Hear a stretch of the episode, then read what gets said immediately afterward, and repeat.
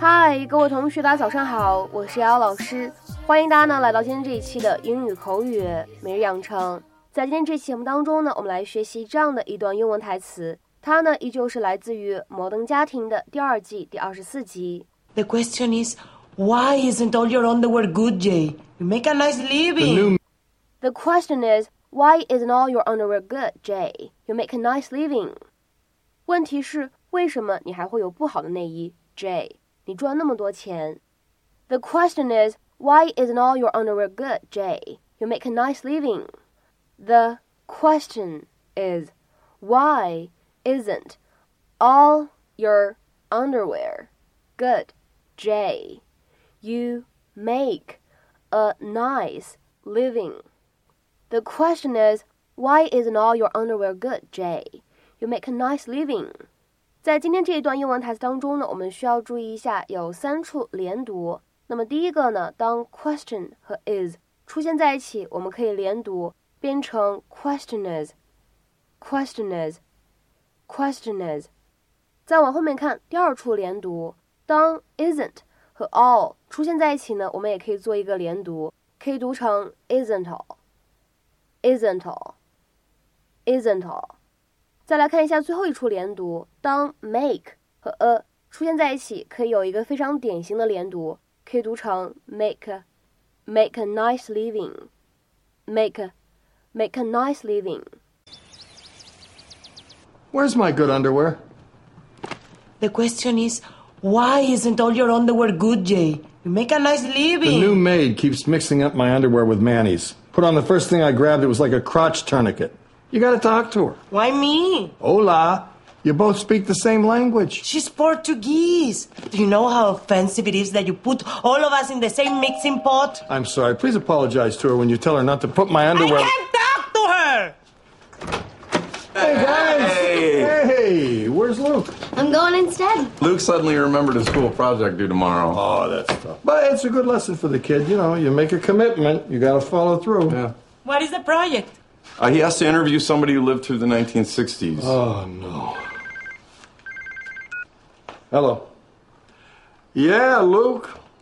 Oh, sure. I remember what I said. Yeah, come on over. All right. Gloria, you're going to have to take Manny to the game. Hey, Manny, vamos! I'm still getting dressed. Hey, Mom, I think my diet's working. My underwear won't stay up. 在今天这期节目当中呢，我们来学习这样一个动词短语，叫做 make a living。在口语当中呢，你也可以用 earn a living，也是可以的，都用来表示挣钱维持生活，或者我们讲叫谋生。那么下面呢，来看一下对应的英文解释。你呢可以理解成为 earn enough money in order to support oneself financially，或者呢 earn the money one needs to pay for housing, food, etc. 下面呢，我们来看一些例子。第一个，He made a living by working as a cook。 他靠做一名厨师来谋生。He made a living by working as a cook。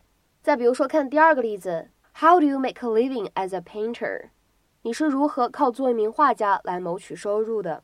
How do you make a living as a painter？再比如说，看下面这样一个例子，If you quit your job at the hospital，how on earth will you make a living？如果你辞掉了你在医院的工作，你还怎么生活啊？If you quit your job at the hospital, how on earth will you make a living? 再比如说，看下面这样一个例子：Right now, I have to work three jobs just to make a living.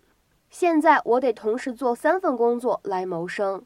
Right now, I have to work three jobs just to make a living. 再比如说，看第一部分当中的最后一个例句：She earns her living as a freelance journalist. 她靠做一名兼职记者来赚钱谋生。She earns her living as a freelance journalist. 那么在日常生活当中呢，大家也会经常听到 make a living from doing something，也是非常常见的一种表达，表示的意思是通过做某件事情来谋生，来赚钱，来获取收入。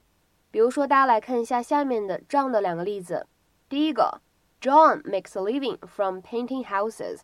John 通过给别人刷房子来赚钱谋生。